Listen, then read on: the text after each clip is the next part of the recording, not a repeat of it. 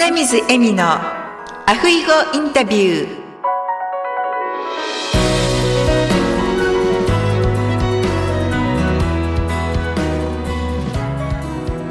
アロハアロハ就活エッセンシャルハワイカイルワ在住のライフスタイリスト花水恵美です。本日は東京在住の梅山隆弘先生をゲストにお迎えしております。梅山先生、こんにちは。こんにちは。よろしくお願いします。よろしくお願いいたします。それでは早速ですが、梅ちゃん先生、自己紹介の方よろしくお願いします。はい。こちらをお聞きの皆さん、はじめまして、弁護士の梅山と言います。仲のいい方々が梅ちゃん先生って呼んでくれるんですけれど、弁護士って言うと、みんな敷居が高いっていうふうに言われるので、梅ちゃん先生とか梅ちゃんとかって言われるのが結構気に入ってます。ありがとうございます。ありがとうございます。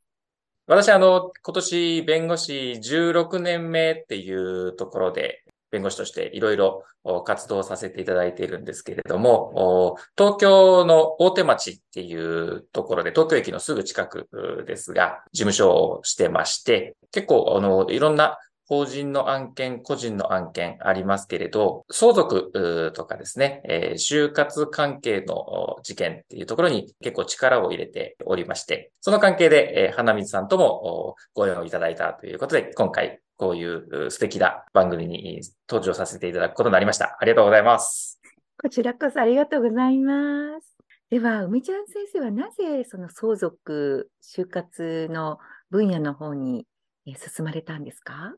そうですね。まず、弁護士になる前に、司法試験に受かると、司法修習生っていう研修をする期間が1年ちょっとあるんですけれど、いろんな勉強はするんですが、そう当然その間は弁護士ではないので、資格がないから誰かのために実験をやるっていうことはできないんですけれど、そういう勉強する期間の間にですね、結構近しい友達の実家の相続の話の相談を受けたことがあったんですね。少子験受かったんだからお前もいけるだろうっていうことで相談を聞くんですけれど、まあ、理屈はわかるんですけど、具体的に資格がない、まだ弁護士ではないので、案件に携わっていくことができなくてですね。でもすごい実家の彼から見たら、おじさん、おばさんと自分のお父さんっていうことになるんですけど、そこがぐっちゃぐちゃに揉めててですね、そういうのをこうお父さんのことも私も知っていたので、こういう人たちがぐちゃぐちゃになっちゃって、この兄弟関係とかが、これをきっかけに疎遠になっちゃうとか壊れちゃうとかっていうのを見てると、これをなんとかしたいなっていうふうに思う、すごく印象深いというか相談があってですね。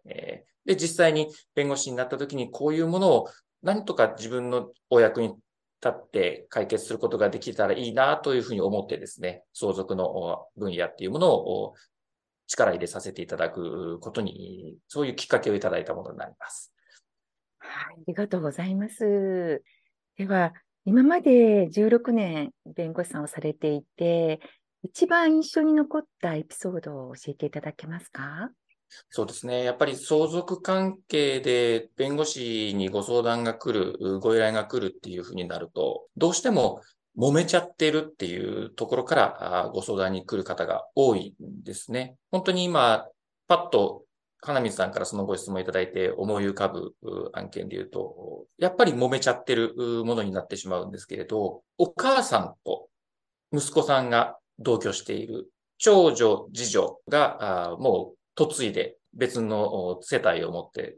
暮らしているということで、そのお母さんと長女、次女があんまり仲が良くない。そのお父さんがお亡くなりになった時の相続の遺産分割がまだ完了してないっていう状況でご相談にいらしてですね。お母さんが長女と次女には遺産を渡したくないというふうにおっしゃるんですね。うん、お気持ちはわかるんだけれども、渡さなきゃいけないものが当然出てきますし、お父さんが遺言を残しててくれたんであれば、少し分け方っていうものもそれに従うんですけれど、それがないので、どうしても長女事情から権利の請求が来れば払わなきゃいけないっていうものもあってですね、どうしてこういうふうに家族がいがみ合うような状況になっちゃったんだろうっていうところを解きほぐして行って、もう本当に弁護士の仕事の範疇を超えるんかもしれないですけど、この家族史みたいなものを細かく聞かせていただいて、で、なんでお母さんが長女事情に対してこんなにいいふうに思ってるんだろうっていうところを細かく聞かせていただいてですね。まあ、それをどこまで長女事情に伝えるかっていう問題はもちろんあるんですけれど、その辺をお母さんの思いっていうものを伝えさせていただいて、いわゆる法定相続分とは違う分け方をさせていただいたっていう、そういう印象深い案件っていうものがあったですね。結果的にどのように分けられたんですか？あの、結果的には、遺留分っていう、その最低限相続人が主張できる権利っていう、これは法律的に決まっている部分があるんですけれど、その遺留分だけもらえれば長女次女さんは納得というところに落ち着いたんですね。なので、もちろんお母さんのご意向である1円も渡したくないっていうところは実現できなかったですし、長女次女さんからすれば、本来法定相続分もらえるところがそれよりも簡単に言うと半分になるので、金額もぐっと減ってしまうんですけれど、お母さん、長女、次女さんっていうと、このわだかまりみたいなものは解くことができたかなっていう、これは私の自己満足かもしれないですけれど、いうところで解決ができたんで、自分としてはうまくいった解決だったかなというふうには思ってますね。素晴らしいですね。そこで本当だったら、やはり遺言書がないとですね、娘さん2人が遺留分だけを受け取って納得するってなかなかないですよね。そうですね。なかなかやっぱりご自身がもらえるものは欲しいよって思うのが人情だと思いますので。いや、じゃあ本当にめちゃん先生がその間にね、入られたっていうことで、そのわだかまりがほぐれて、皆さんにとっていい結果になったっていう感じですね。そう信じたいですね。そうなんですね。ありがとうございます。では、今後ですね、弁護士さんとしてどのような展開をされていかれたいですか？そうですね。やっぱり相続の案件とかをやっていくと、さっきちょっとお伝えした通り、どうしても揉めている案件で弁護士のところにご相談が来る。揉めているところで弁護士として介入していくっていうことが多いんですけれど、その揉める前ていうところで揉めないようにするにはどうしたらいいだろうかっていう、まあ、事前対策ですよね。もちろん事前対策、今手掛けてらっしゃる専門家の方がたくさんいるんですけれど、弁護士としてもそういう揉めちゃう過程を少しでも減らしたいなというふうには思っているので、えこの事前対策っていうところで何ができるのかっていうものを皆さんにもうちょっとお伝えしていきたいなというふうには思ってます。ありがとうございます。本当にそうですよね。皆さんがやっぱりお元気な間に家族でお話し合いなどされて、そして遺言書とか、いろんなね、今ですと。遺言書の中にも種類がいくつかあって、あの自筆で自分で書くっていうことですけど、自筆証書遺言だったりとか、はい、公正交渉人に作ってもらう公正証書遺言だったりとか、あいろんな種類があるので、えー、まあ、それこそで一長一短ありますから、この辺のご案内っていうものもしていけたらいいなと思いますね。それとあと認知症になる前に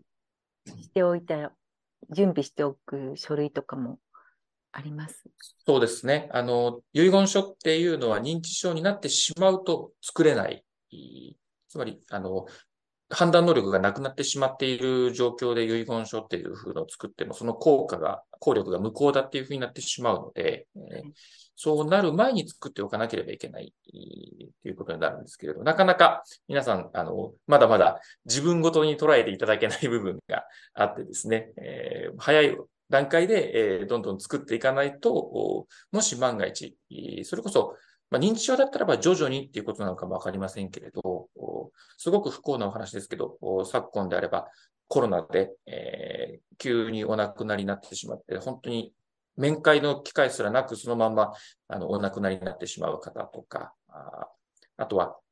まあ、これも本当不幸なお話ですけど、交通事故で、えー、まだ若くしても突然お亡くなりになってしまうとか、あっていうこともないに越したことはもちろんないですけど、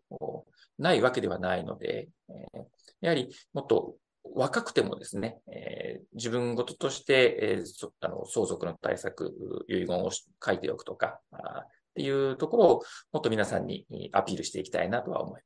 はい、ありがとうございます。では、梅ちゃん先生の座右の銘を教えていただけますか？はい。なんかそんな、あの、かっこいいものがあるわけではないんですけれど、せっかくこの仕事をやらせていただく、人の権利とかいうものに携わっていくことになるので、とにかく仕事は全力でやると。一方で、私自身もいろいろ趣味とかがありますし、お酒飲むとかも大好きなので、その遊びの時間っていうものも全力で遊びたいなというふうに思っているので、えー、仕事も遊びも全力でっていうふうに私は自分の中で常に思ってます。仕事も遊びも全力で敵ですね。あの、どんな趣味をされるんですか？もともと私が野球をやってきたので、そういう、まあ今ではさすがに自分でプレイするのは難しくなってきましたけど、野球を見たりとか、野球を好きな方と一緒にお酒を飲むとかっていうものが大好きですし、あとはあの、私が鉄道が好きなもんですから、そういう鉄道好きの方々と一緒に集まって、また飲む。まあ、お前飲んでばっかりじゃないかっていう話になるんですけど、そういう好きなものが同じな人たちと集まって楽しく遊んでるっていう時間が大好きですね。いや、でも本当そのね、好きなものがあの同じって方って、一緒に話してると話が尽きないですよね。そうなんですよ。